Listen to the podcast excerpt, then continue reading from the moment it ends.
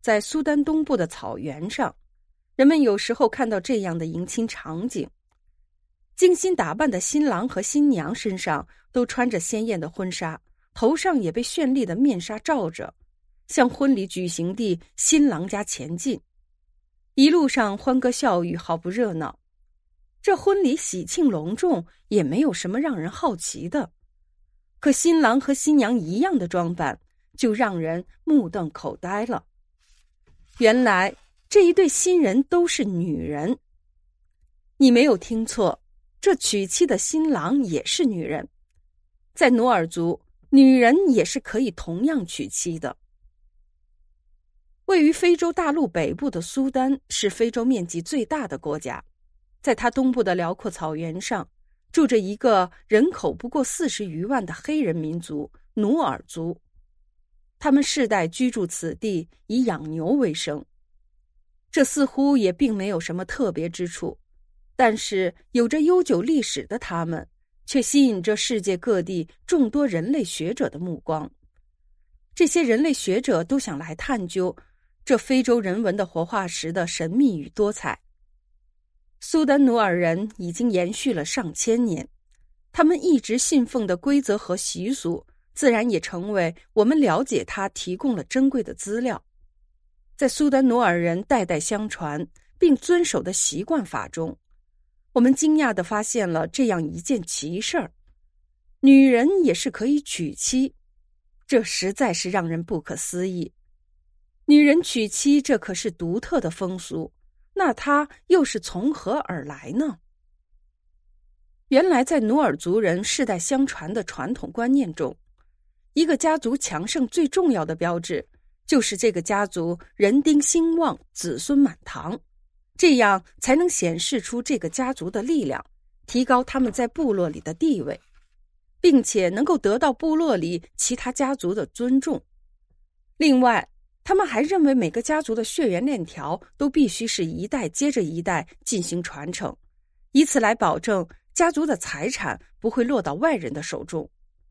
家族的财产是先人不懈奋斗的结果，后人自然有责任继承，并不断的充实这些财产。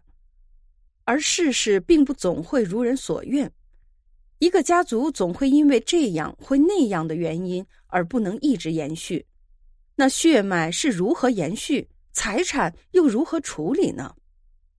为了达到这一目的，智慧的努尔族先人就在婚姻和继承的制度上进行了创新，找到了解决的办法。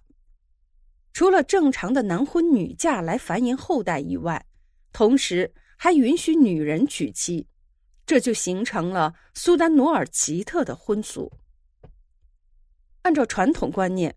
娶妻自古以来就是男人的专利，只有男人才能娶妻，才能当丈夫。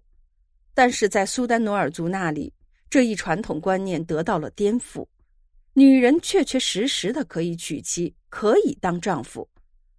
难道苏丹努尔人不知道两个女人是不能够繁衍后代吗？在苏丹努尔族，女人娶妻会遭到白眼吗？那女人是不是可以和男人一样自由的娶女人为妻呢？其实，在苏丹努尔族，女人娶妻也并不和男人娶妻一样自由。女人娶妻受到了很大的限制，要得到严格的宗法制度的允许。如果一个已婚男人死后没有后代来继承他的财产，那他的兄弟就可以娶他的遗孀为妻，并且生下孩子。为他在名义上留下后代，并继承生前的财产。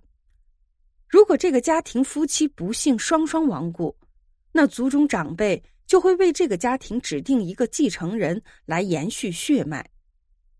虽然制度很严格，但女人娶妻还是会存在的。不过，只是在一种情况下，女人才可以娶妻，那就是。当这个家庭所有男性成员都离开了人世，但是却还留下一名女性成员时，那么不管这名女性在这个家庭中是什么地位，无论尊卑，无论老幼，她都有权娶妻，从而继承家产而延续血脉，这也是她的义务。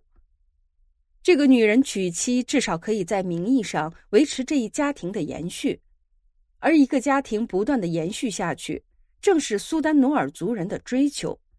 因此，女人娶妻不仅不会受到大家的白眼和嘲讽，反而还会得到大家衷心的祝福。